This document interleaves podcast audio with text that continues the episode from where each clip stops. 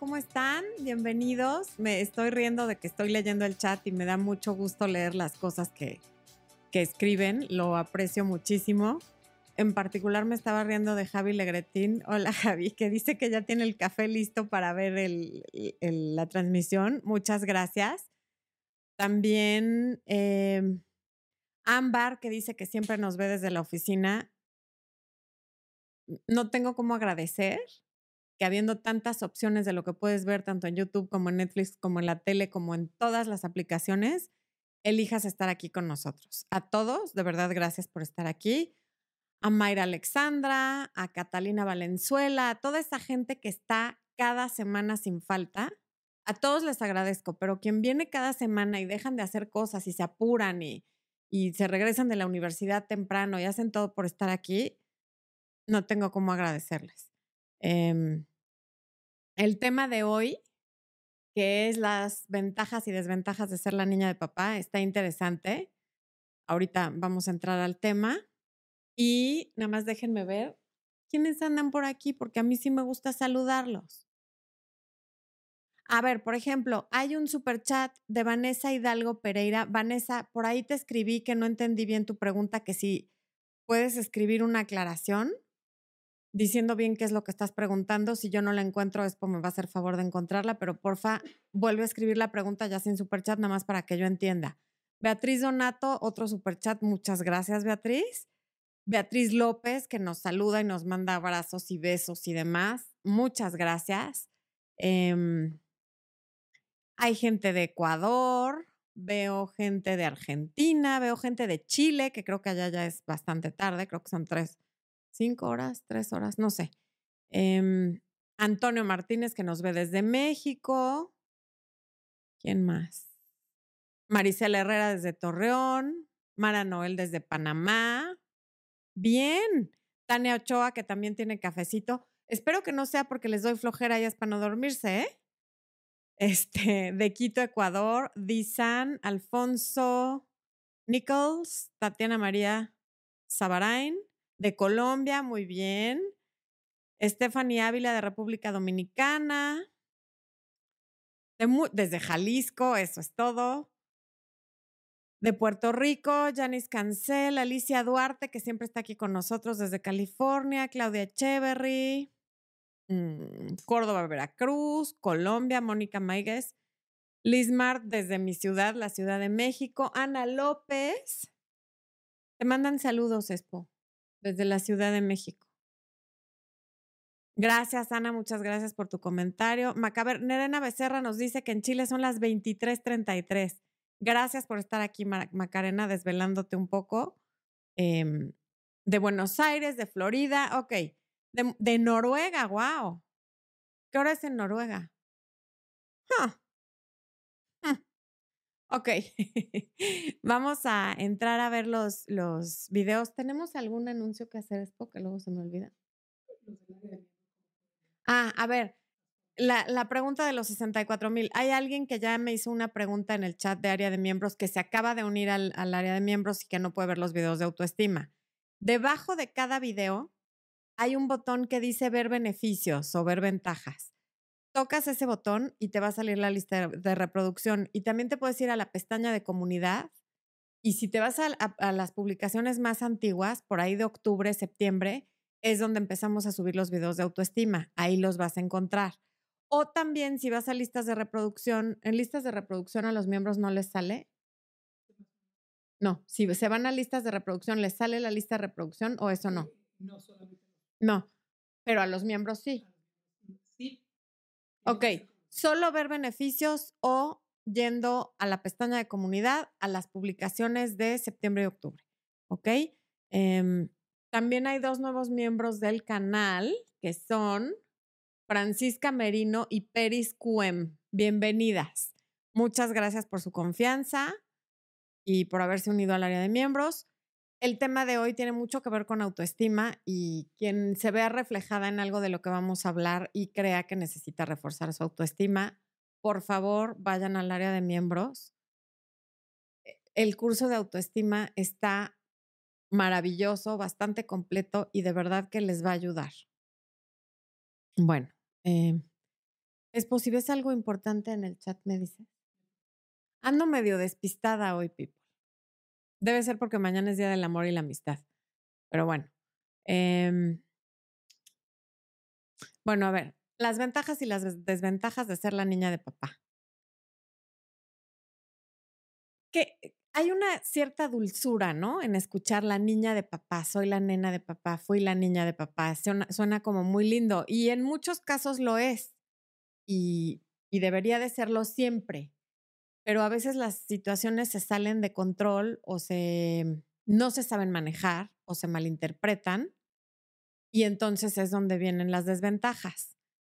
Yo, por ejemplo, sin lugar a dudas, fui una niña de papá, no precisamente consentida, porque mi papá no era consentidor, era muy presente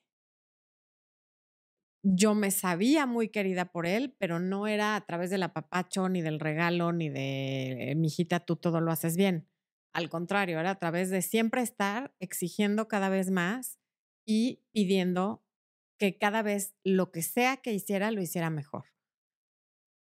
Pero pues hay muchos tipos de, de, de papás que están y cuya figura es muy fuerte. Yo sí me considero niña de papá, dentro de alguno de los rangos de los que vamos a hablar y también ya muy trabajada, ¿verdad? Porque a mi edad uno ya va comprendiendo cosas, hace terapia, toma cursos, lee y entonces vas como trascendiendo cosas que en su momento no, no, no supe manejar y que a mucha gente le puede estar pasando. Y decidí hacer este tema porque algunos de ustedes saben que hace poquito fui a tomar un curso a Los Ángeles y una de las personas que dio el curso es una mujer sumamente exitosa, millonaria, o sea, con millones de dólares, tiene una empresa millonaria. Es una mujer muy guapa, muy preparada, simpática, exitosa. Eh, vaya, tiene todas las cualidades aparentemente para tener una pareja. Ella sí quisiera tener una pareja porque así lo manifiesta, pero no la tiene.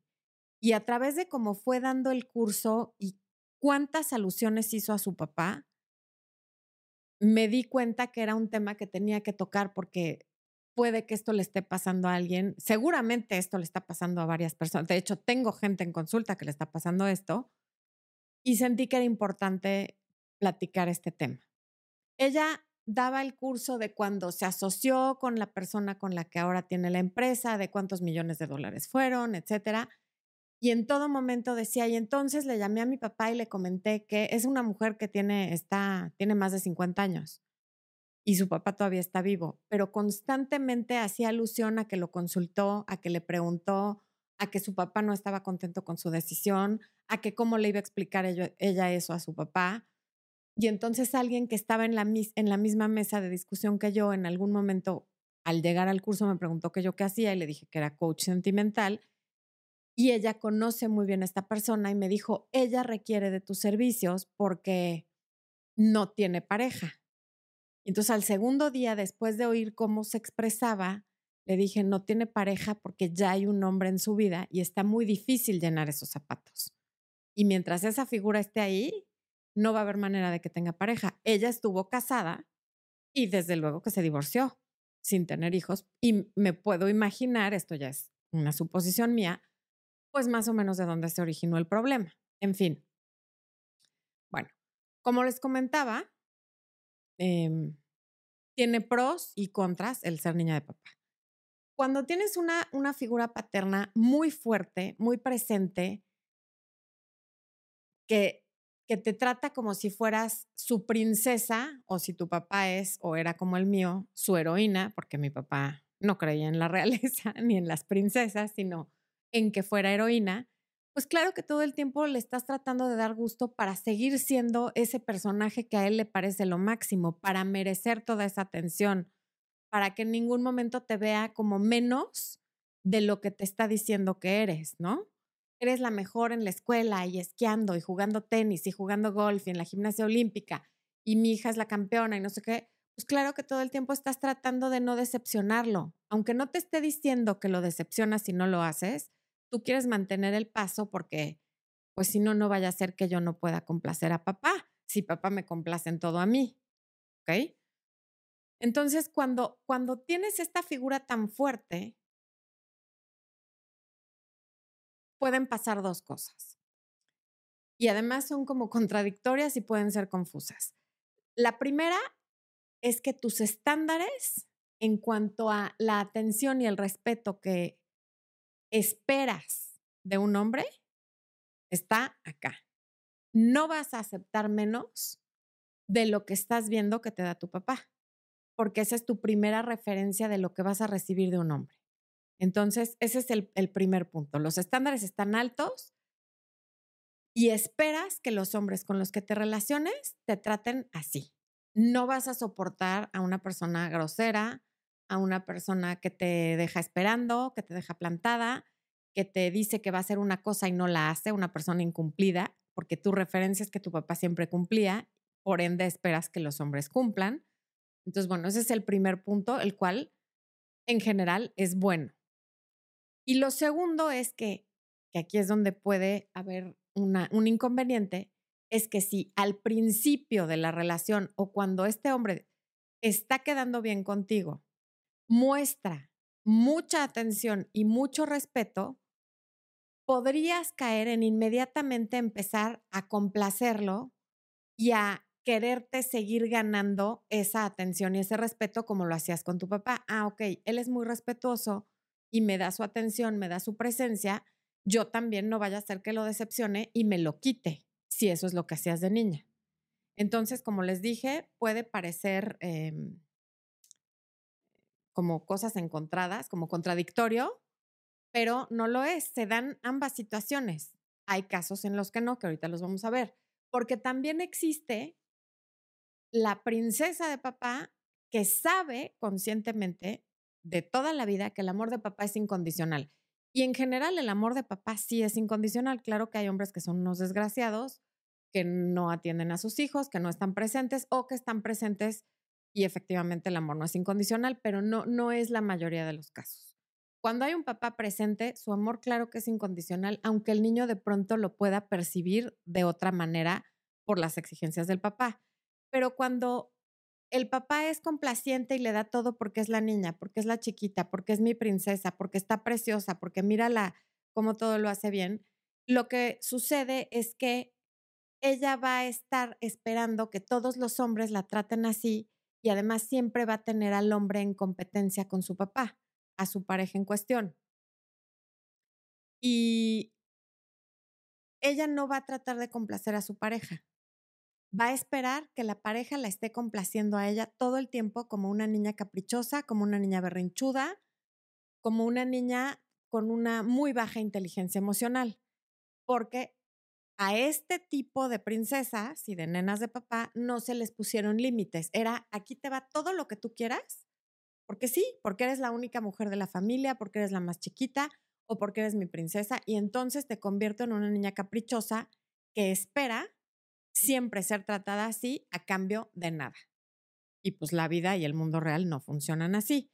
Y entonces aquí otra vez tenemos dos posibilidades con el tema del amor incondicional, porque no siempre se convierte en la niña caprichosa.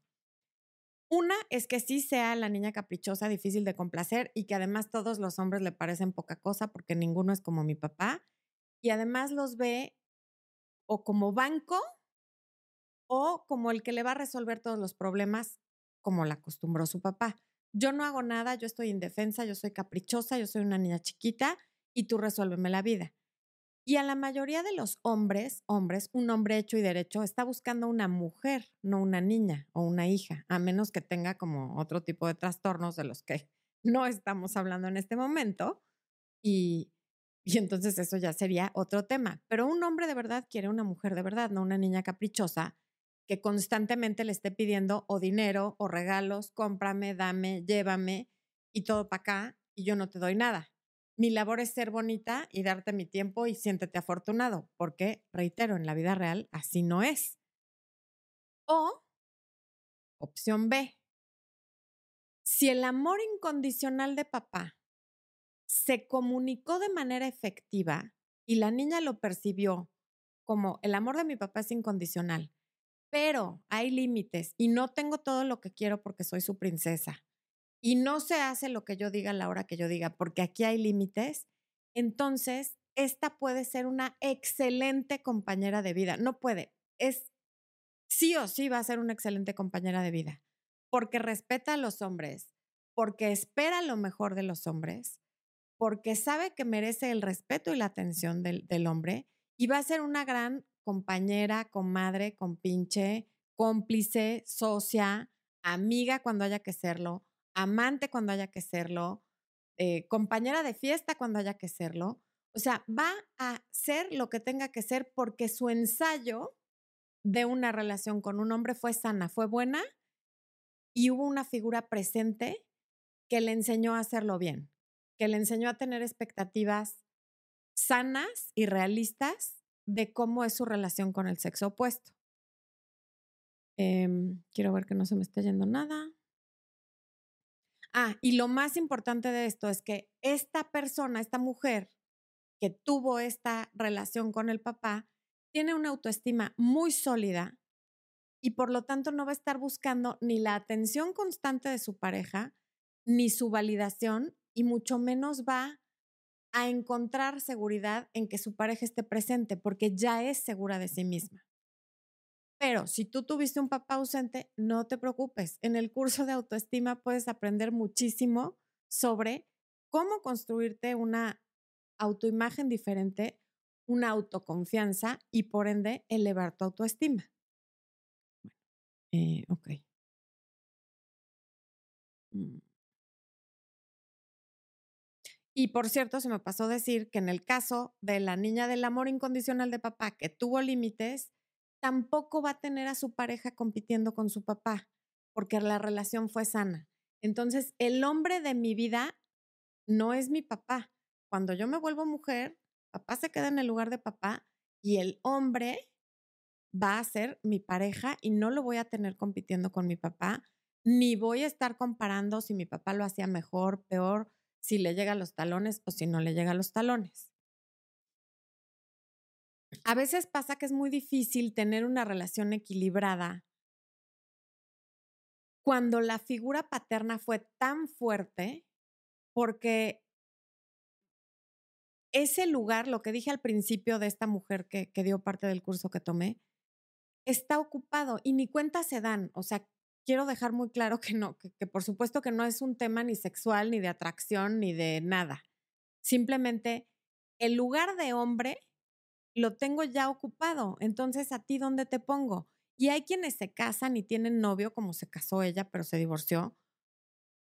Pero de alguna manera, mientras el papá vive, no le permiten a su pareja ser, el, ser su hombre, ser el que las proteja, el que las, em, les ayude a resolver cosas como socio, porque esa complicidad la tienen muy fuerte con el papá. Y hace muy poquito, bueno, no tanto, hace como unos dos meses, tuve en consulta a alguien que cuando ya me platicó todo lo que estaba pasando, su papá acababa de fallecer hacía, no sé, seis meses, se dio cuenta que efectivamente, que ella, su esposo, siempre lo trató como, como si fuera otro hijo o como si fuera una especie de empleado, hasta que su papá falleció.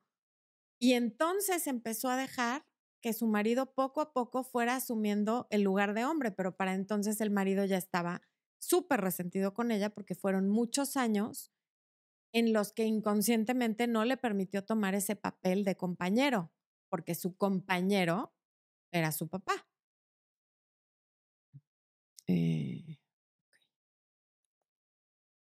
Otras características de, de las mujeres que tienen una figura paterna muy fuerte, de las niñas de papá, es que suelen ser muy fuertes y autoritarias en general, pero al único que se le cuadran es al papá. Ese sí, ni le contestan, ni, ni le discuten, ni nada. Son gente como muy abierta, sin ninguna pena, pero con el papá cuadraditas.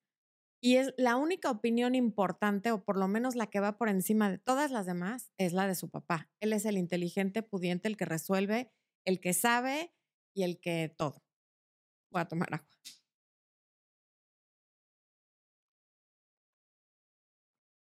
Otra situación que se da es que cuando la relación del papá y la hija cuando es niña, es tan fuerte y tan cercana y tan de tanto amor, y la mamá no tiene la madurez para manejar esto y se pone celosa de su propia hija, empieza una especie de competencia entre ellas que se va a traducir en que la hija no desarrolle confianza con la mamá y cuando sea adolescente no va a acudir con ella para nada.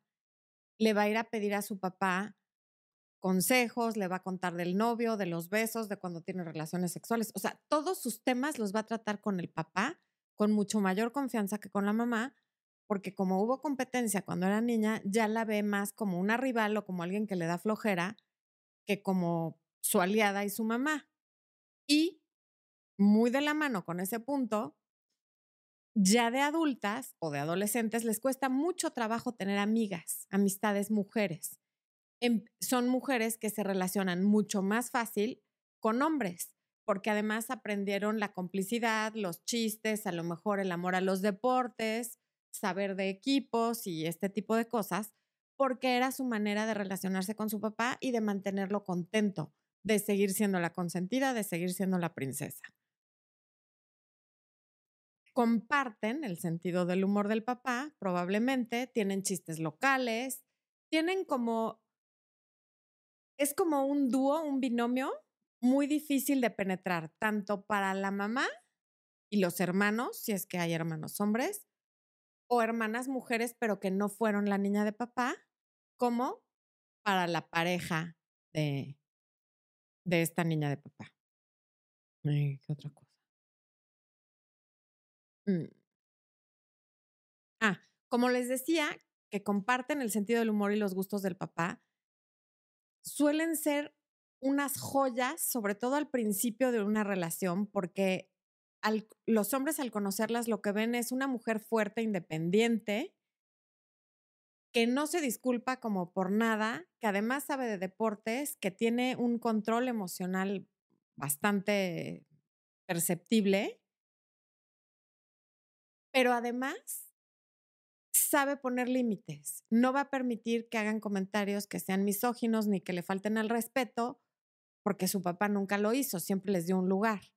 Entonces son entre simpáticas, encantadoras, pero además ponen barrera. Y lo que y esto es una combinación campeona, porque a la mayoría de los hombres esto lo que les prende es un switch de yo la voy a domar, yo la voy a conquistar, yo la voy a enamorar porque es como un combo bastante completo y es un desafío. Entonces eso, por lo menos al principio, suele ser muy atractivo. Voy a... Mm. Ok. ¿Dónde estoy? Ah, laboralmente también casi siempre suelen ser muy buenas en su trabajo porque el papá las enseñó a que hay que ser la mejor, a que hay que trabajar, a que hay que ganarse el lugar, porque además crecieron observándolo. Entonces, en el trabajo suelen ser muy buenas en lo que hacen, pero en trabajo individual. Rara vez saben trabajar en equipo, no son como muy empáticas con, si tienen gente a su cargo. Y está el otro extremo, las que de plano son pésimas empleadas. ¿Por qué? Porque las princesas no trabajan. Entonces, no consideran que el mundo las merezca y si alguna vez se ven en la necesidad de trabajar, no lo van a saber hacer y lo van a hacer como haciendo el favor y, no son buenas para el clima laboral. Son extremos. Rara vez hay alguien que sea intermedia. O son las que llegan a la cima muy rápido o son las que están que nunca van a progresar y las corren en el periodo de prueba porque de plano no dan para, o sea, no dan su profesión o su carrera, pues casi siempre es la misma que la del papá, o fue elegida por el papá, o fue pensando en complacer al papá. Em, cuando está considerando una relación emocional, por supuesto que lo primero que hace es presentárselo al papá para ver si aprueba. Spoiler alert, nunca los aprueba, ¿ok? Em, y el caso es que requiere de la aprobación del papá casi para cualquier cosa, para su profesión, para tomar decisiones financieras, para cambiarse de casa, para irse de viaje. Siempre va y pide la opinión y ya en casos más profundos la aprobación del papá para hacer lo que necesite hacer. Y por supuesto que cuando necesita ayuda para cualquier cosa, sea para poner una repisa en su casa o porque le pasó algo a su automóvil o porque quiere un consejo de cómo hacerle en el trabajo, en lugar de preguntarle a su pareja, le pregunta a su papá. También suelen ser mujeres, como, como se dice en muchos lugares del mundo, de alto mantenimiento. ¿Por qué? Pues porque el papá la acostumbró a los mejores restaurantes, a la mejor ropa, al mejor coche, al mejor todo de lo que hasta donde daba el nivel de su papá para dárselo. Y pues es lo que espera de la vida. Y normalmente si el hombre no se los puede dar, ellas son capaces de conseguirlo solas, porque también aprendieron eso. Y como ya dije, constantemente están comparando a su pareja con su papá, a quien no hay manera de, de llegarle.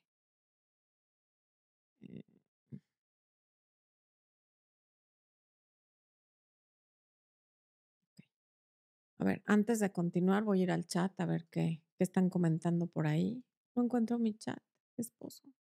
Ah, aquí está. A ver. ¿Qué están diciendo por aquí? A ver, Ángela María Ospina Oviedo dice que se acaba de dar cuenta que es una niña de papá. Pues puede ser muy bueno o un desafío que nomás hay que trabajar.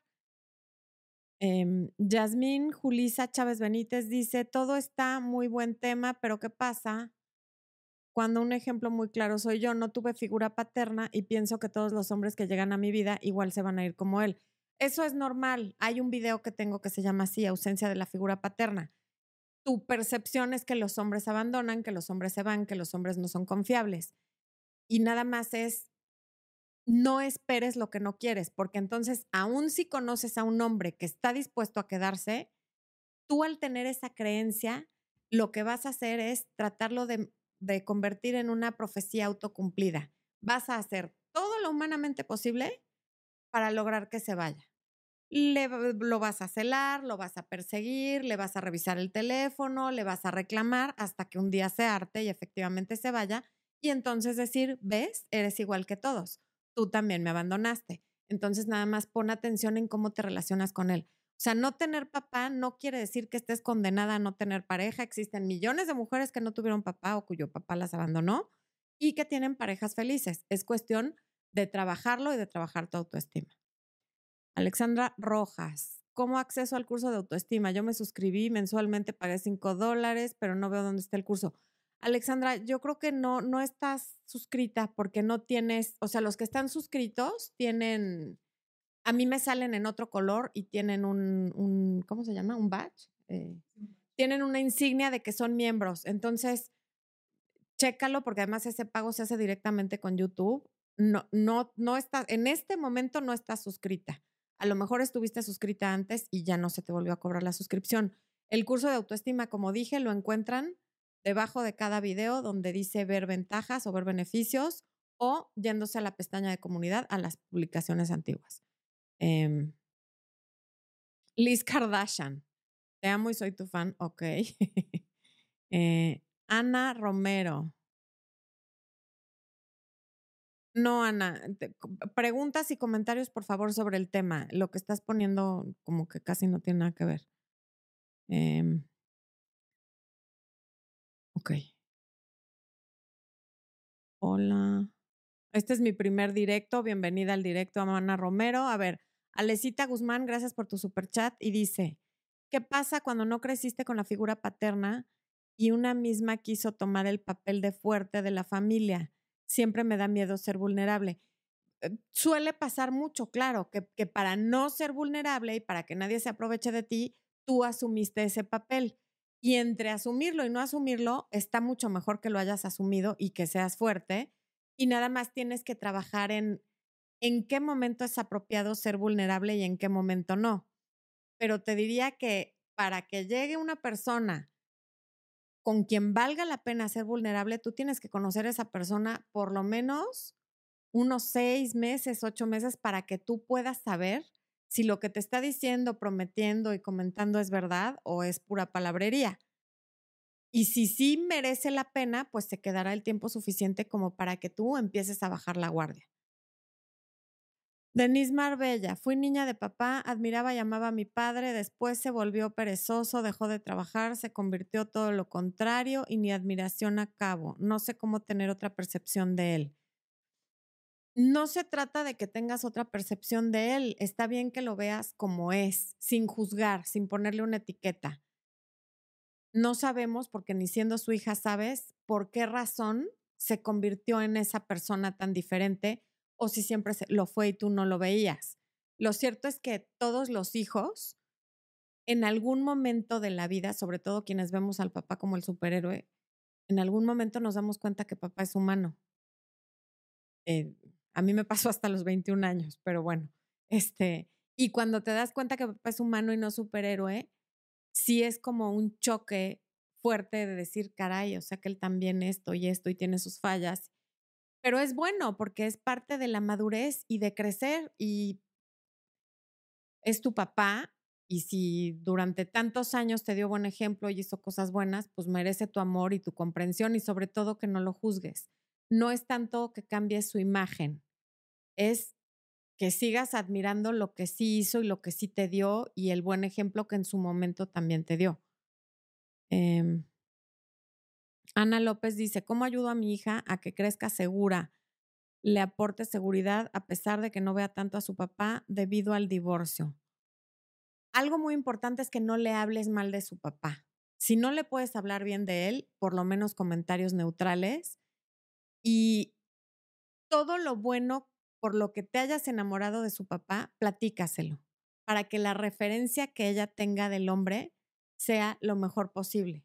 O sea, yo me enamoré de tu papá por esto, por esto y por esto, y tu papá y yo nos quisimos mucho por esto y por esto y por esto, y ya después le explicas que se divorciaron porque, bueno, los adultos de pronto no nos ponemos de acuerdo, porque tuvimos X problemas y lo mejor fue separarnos, pero lo mejor que nos pudo pasar fue tenerte a ti y tu papá es un hombre muy bueno por, y digo, tampoco sin, sin mentirle porque los niños no son tontos, pero alguna cualidad tendrá tu ex marido donde te casaste con él.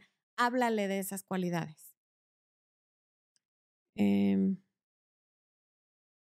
y sobre todo tú no la hagas sentir como que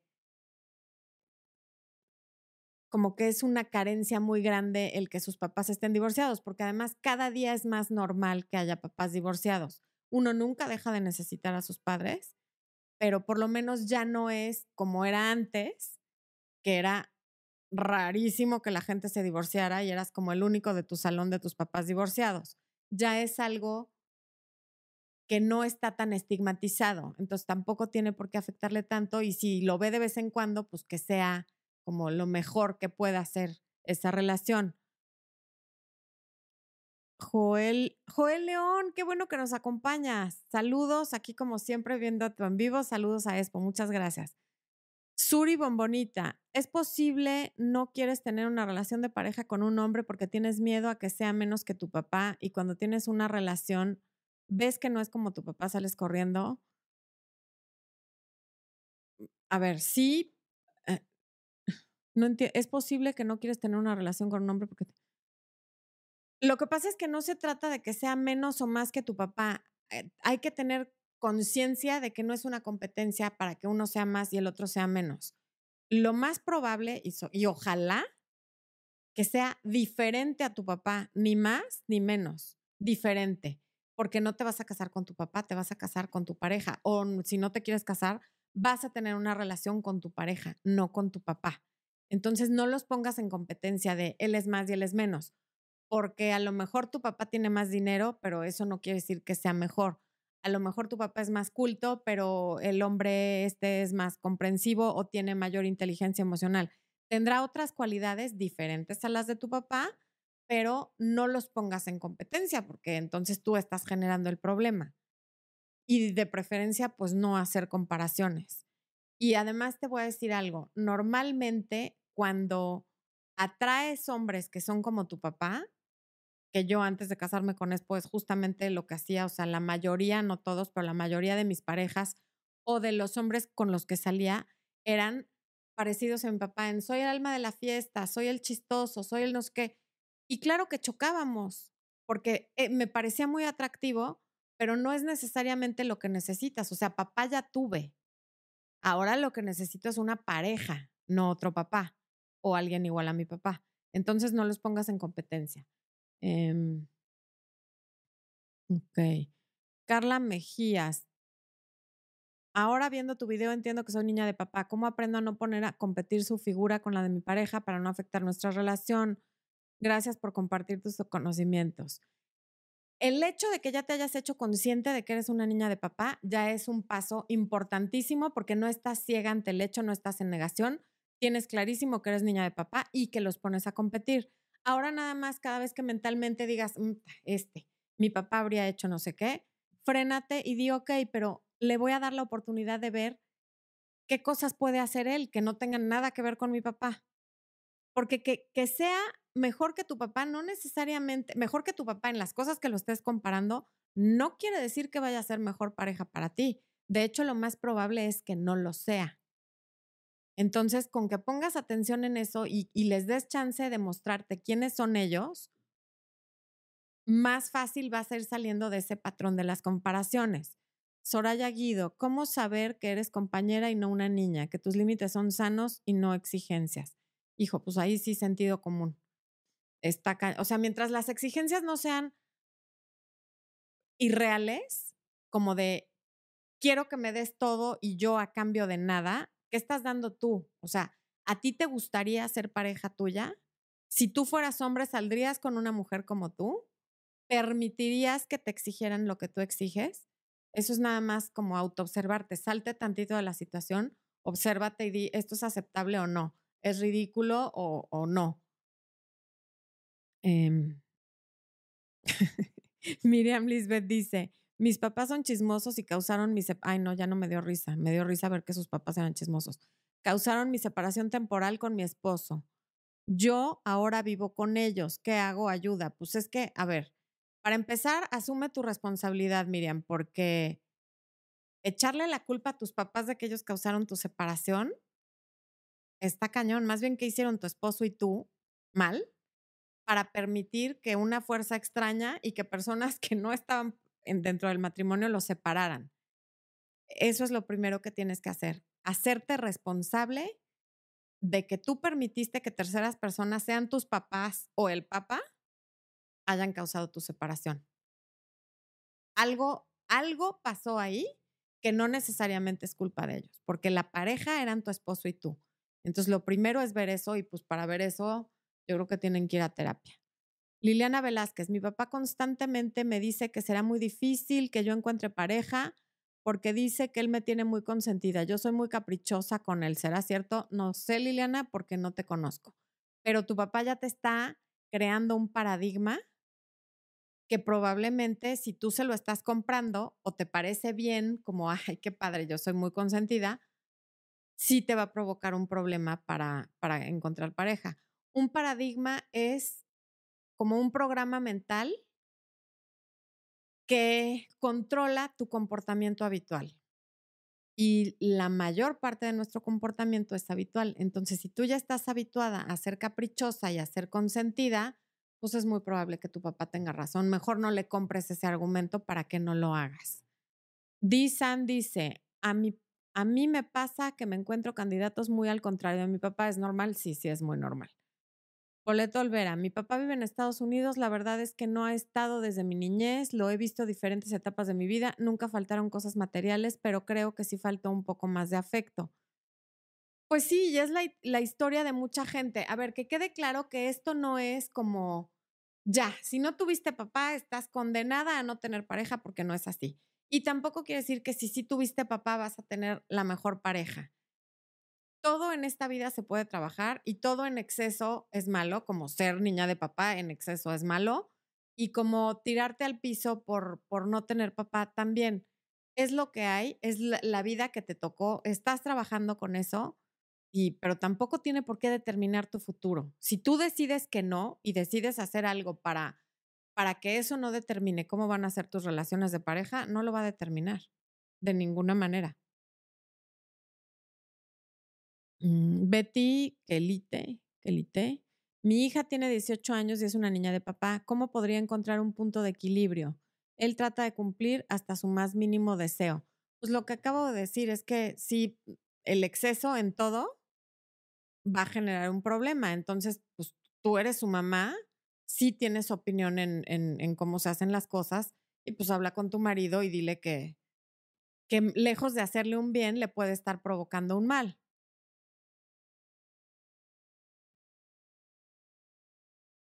Mm.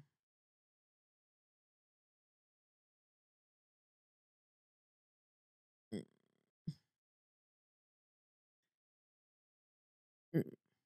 Hola, Lady Joana Ramírez, ¿cómo estás? Mario Araujo, Mario Araujo dice que me ama. Dice es porque haces bien. Este, José Luis Rivera, gracias por estar aquí. José Luis es otra de esas personas que siempre está presente.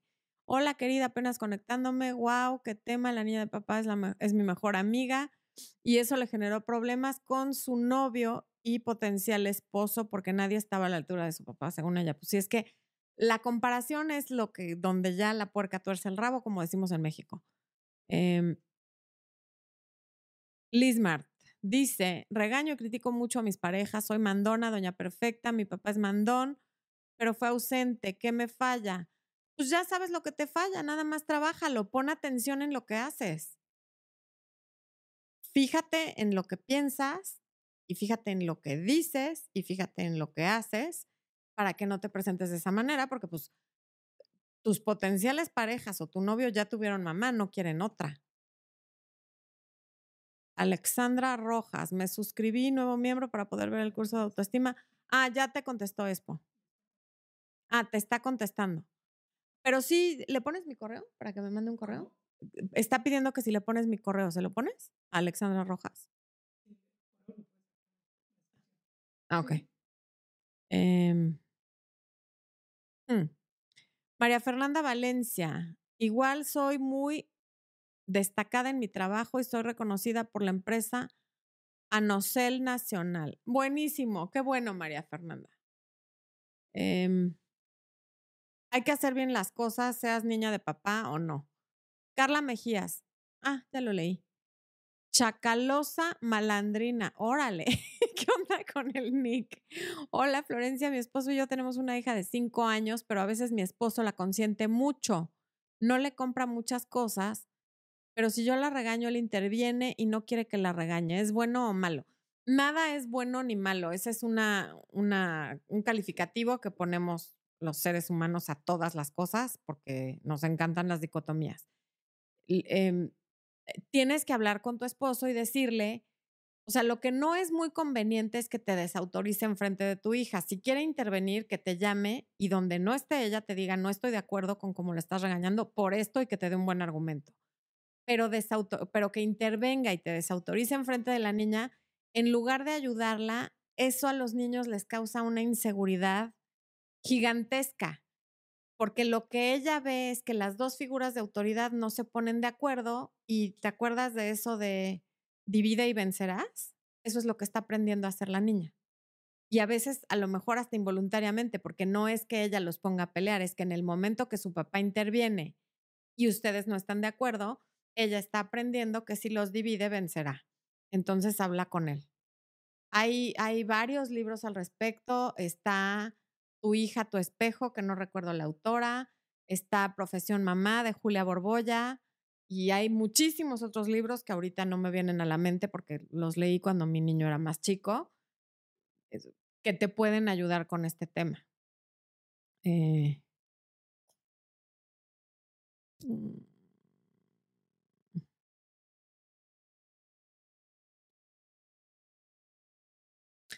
Andrea Donoso, yo soy niña de papá, él falleció hace un año y no puedo sanar ese dolor ni puedo relacionarme establemente con mis parejas.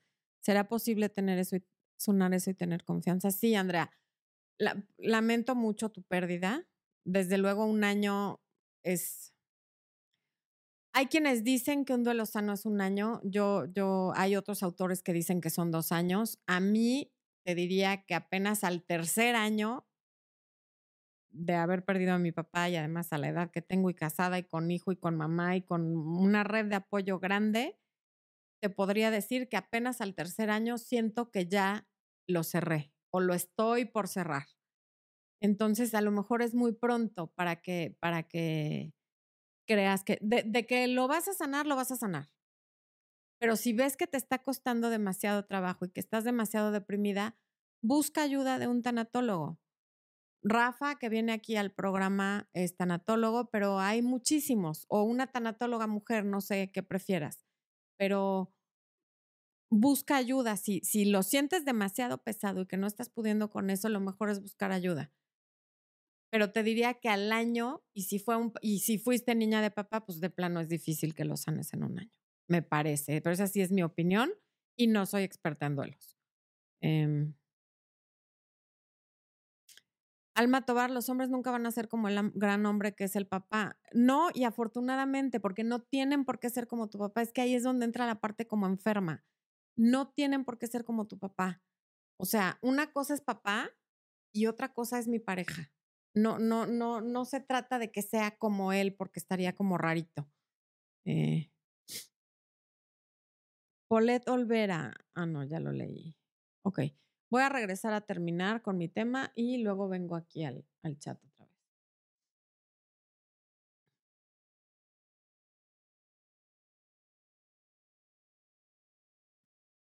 Otro punto es que varias de estas mujeres que son niñas de papá, la forma de relacionarse con el papá, por ejemplo yo, era siendo fuerte, como yo aguanto todo, ¿no?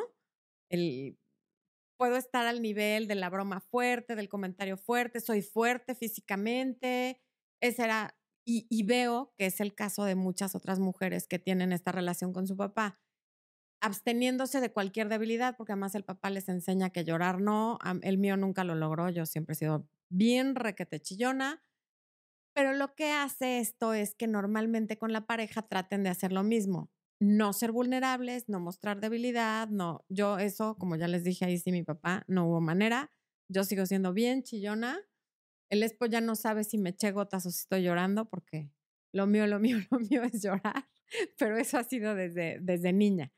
Em, la lágrima es fácil. Y, mm, y suelen mostrarse muy autosuficientes y como de no necesito ayuda.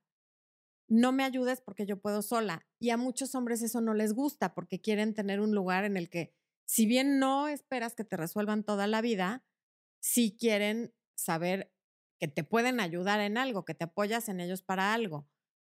Esto que estoy diciendo, por cierto, trasciende esta etapa en la que las niñas o las bebés que empiezan a hablar dicen, me voy a casar con papá y papá es el más guapo. O sea, eh, lo cual no tiene nada de siniestro, es natural que las niñas chiquitas digan eso porque pues, es el primer hombre que conocen, lo adoran y dicen, me voy a casar con papá. Es normal tampoco tiene implicaciones sexuales en la vida adulta hacia el papá, ni de nada, ni de que tengan pensamientos sucios, simplemente es, es una figura como mitológica, por llamarlo de alguna manera. Solo quiere decir que el lugar de hombre ya está ocupado y que va a ser muy difícil que le quiten el trono al papá para dárselo a su pareja mientras el papá viva. Y que de alguna manera, mientras viva el papá, va a haber cierta competencia. En el lado de los pros, porque claro que tiene muchos pros, la mujer que es niña de papá tiene una excelente referencia masculina, es una mujer independiente que cuando está con un hombre está con él por elección, por decisión y porque quiere, no porque lo necesite, no porque no sabe estar sola, no porque necesita alguien que la mantenga y que le dé regalos, es porque quiero, por la única, o sea, por el puritito gusto y placer. Consecuentemente, va a ser una excelente amiga, compañera de vida, compañera de viaje. Eh, va a ser una excelente cómplice. Perdón. Ah.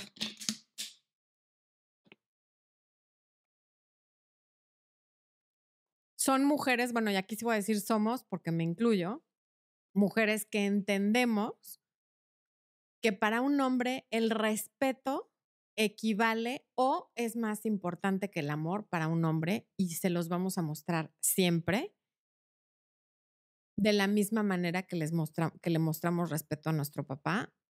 Entendemos sobre los espacios necesarios para la pareja, los espacios que cada quien necesita, tanto yo como él, y sabe que el hecho de no saber de su pareja durante unas horas no implica nada. Y lo que y esto lo digo porque en esta semana tuve varias consultas donde la chica me decía, y es que, por ejemplo, no sé nada de él y yo, ok, este, ¿a qué hora hablaste con él? No, pues a la una de la tarde y esto me lo dicen a las cinco. Entonces yo les digo, a ver, por favor, no sé nada de él, es algo que uno le dice a la policía cuando alguien está desaparecido. O sea, no sé nada de él, no he sabido nada de él en días. Pero que tu pareja no te escriba en tres horas no, no equivale a que tú lo describas de esa manera tan trágica como no sé nada de él. Uno, porque no se te puede tomar en serio y dos, porque tu cerebro te está escuchando que lo planteas como tragedia. Y entonces ahí está como ansiedad de separación que tienen los bebés y los cachorros, en la que si estoy con él estoy muy bien, pero en cuanto acaba el fin de semana y nos separamos, ya me pongo súper triste y estoy deprimida. Y si no me escribe cada tres horas o cada hora, y seguramente si me escribiera cada hora, querría yo cada media hora, en la que necesito la atención constante para no sentirme abandonada. Entonces, el pro de una niña de papá que tuvo la, los límites bien marcados, pero sí el amor incondicional, es que no van a estar buscando la validación en la pareja, ni que constantemente me esté diciendo, aquí estoy y no me voy a ir, aquí estoy y no te voy a dejar, aquí estoy y no te voy a abandonar. Entonces, bueno, ya vimos pros y contras. Voy a regresar a ver en el chat qué hay. Mm.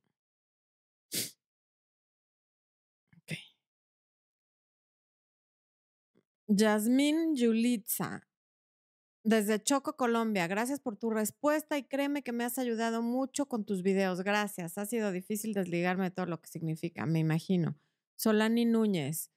Hola, estoy pasando por una ruptura con mi esposo y se llevó todo porque dice que está cansado, que le peleé mucho y como tomó alcohol, dice que ya no quiere volver. ¿Qué hago? Ok, eso es tema de para otro video, Solani. Este, vamos a ceñirnos al tema, por favor. Osvaldo Hernández dice, con razón dicen que si quieres enamorar a una chica, investiga qué perfume usa su papá. Eso lo viste en The Big Bang Theory, seguramente.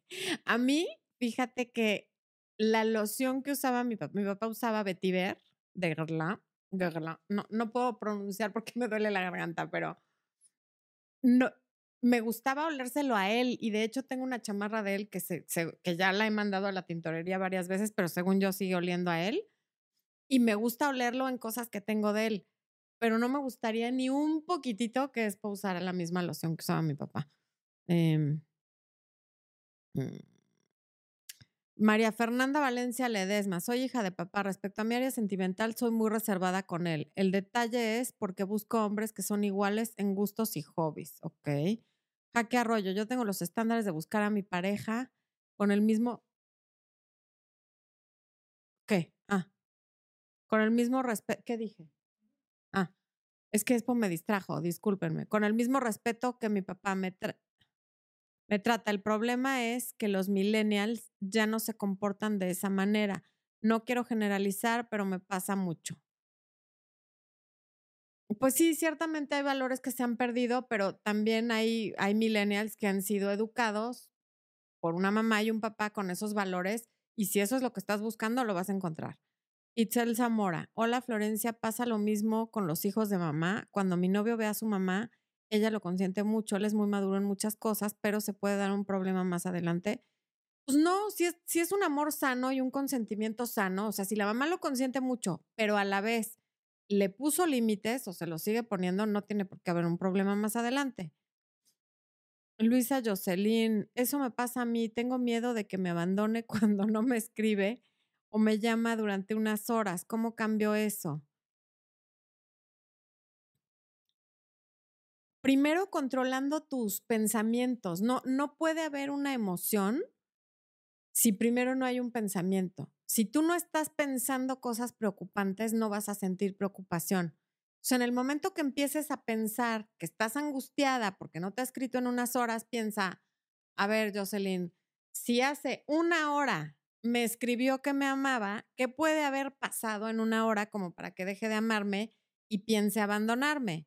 Y en el momento que lo empiezas a razonar, te puede empezar a dar como risa y, y empiezas a cambiar el patrón de estarlo viendo como una tragedia a reírte un poquito, porque además, vámonos a lo peor. Ok, te escribió hace dos horas y en dos horas ya te olvidó, ya conoció a otra y ya se casó con ella. Para cuando vuelvas a saber de él, ya va a estar casado. ¿Qué utilidad tuvo que estuvieras preocupada desde el momento que no te escribió hasta que te enteraste? Ninguna. Si va a pasar algo malo, ya te enterarás y verás qué haces. Pero estarle dando vueltas a un pensamiento ocioso no te va a llevar a nada. Y sí puedes controlar tus pensamientos. Pero hay que echarle muchas ganas, hay que estar muy pendiente y hay que tener las ganas de la voluntad, el deseo de controlarlos, porque si no, pues no lo vas a poder hacer. Mm. Dale a Gesté. Yo siento que estoy en un punto raro, creo que tengo lo malo de las hijas de papá, no aceptar ayuda, pero durante mucho tiempo sufrí ansiedad por temor a una infidelidad. Ok.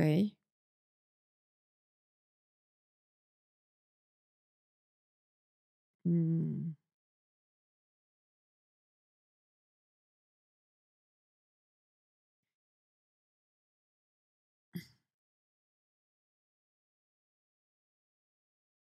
Geraldine García, soy hija de papá, ¿cómo trabajar en no tener estándares tan altos? A todos les veo defectos. Cuando a todos les ves defectos es porque todavía no estás lista para tener pareja y no quieres y es una manera de, autoprotección o de autosaboteo, según sea el caso, para no tener pareja. Cuando quieras tener pareja dejarás de ponerte tan exigente. Mientras sea así, es que no es una de tus prioridades y está bien. Luján Bocio, siento que hacer, siento que tengo que hacer todo y que puedo con eso, pero a veces no doy más. También siempre traté de entender en todo a mi papá y justificarlo. Y he trasladado eso a los chicos que conocí. O sea, has trasladado el, el justificarlos como justificabas la conducta de tu papá, ¿puede ser eso? Pues ya el verlo es un paso adelante, ya te diste cuenta. Cuando te notes justificándoles algo, di, a ver, alto, ¿por qué lo estás justificando? Este ni es de mi familia, ni es mi papá, y si le estoy justificando cosas desde ahora, pues ¿qué va a pasar más adelante? Yacira Anay Gemio Martínez, wow, qué nombre tan largo. Saludos desde Bolivia. ¿Qué pasa cuando es niño de mamá? ¿Es lo mismo que niña de papá? Pues sí, pero cambiado, más o menos, sí. Eh, ok. Zulert, gracias a ti, qué linda por estar aquí. Once Salazar, soy niña de papá, estoy estudiando una carrera de puros hombres, pero alejo a mis parejas, pues debe ser por todo lo que estamos hablando. Mm. Julie Carmona dice, creo que le guardo rabia interna y ahora no soporto tanto a los chicos. Me imagino que hablas de tu papá. Pues sí, puedes estar proyectando. Si tienes mucha rabia interna con tu papá, te recomiendo muchísimo que vayas a terapia porque eso no se va solo. José Luis Núñez dice, mi hija de 23 años cuando conoce a alguien me dice, te va a caer bien porque es como tú, muy inteligente y muy divertido es artístico, le gusta la política. Eso me preocupa, pero me da gusto que me admire. Es que, a ver, no necesariamente esto es algo enfermizo. Pues, claro que es un halago que, que, le guste a alguien que le recuerda a papá, pero mientras no veas que lo está comparando contigo o que no le da el lugar de pareja porque ese lugar lo tienes ocupado tú, no pasa nada, al contrario, qué bueno. Y qué bueno que te lo quiera presentar maravilloso, porque así tú también puedes dar una opinión, siempre y cuando no sea este, nadie te merece, ¿no? Porque entonces también tú le estás enseñando eso. Mario Araujo, te amo desde Venezuela. Gracias, Mario. Amo tus videos, me han ayudado mucho. Tuve ausencia de padre, pero soy muy cariñoso. Mi carencia de padre repercute en eso o debería de ser frío. Tú sé cómo eres. No deberías de ser de ninguna manera. Tú sé como tú quieras ser siempre y cuando eso no te haga daño a ti o a otra persona. Nadie debe de ser de una manera o de otra. Pues, cada quien somos los que somos. Andrea López Delgado dice, excelente tema y sobre todo muy necesario. Wow. Muchas gracias, Andrea. Gracias a todos los que me escriben cosas tan bonitas. Gracias por regalarnos esta hora de su tiempo. Que tengan un muy feliz día de San Valentín. Quienes festejen en pareja, quienes festejen solos, también tengan un gran día de la amistad. Que todos los días sea el día del amor y la amistad, aunque esté trilladísimo. Y esposo, espero que me tengas un súper regalo. Te estoy comprometiendo aquí enfrente de todos. Dice que sí. O sea, creo que no. Pero bueno. Nosotros nunca festejamos. Mi hijo es el que está diciendo que quiere un regalo de San Valentín, imagínense. Pero bueno, les mando besos. Muchas gracias por estar con nosotros. Besos a las niñas de papá, a los niños de mamá, a los que no tuvieron papá y a las que tuvieron papá ausente. También muchos besos. Los queremos muchísimo. Nos vemos el próximo miércoles.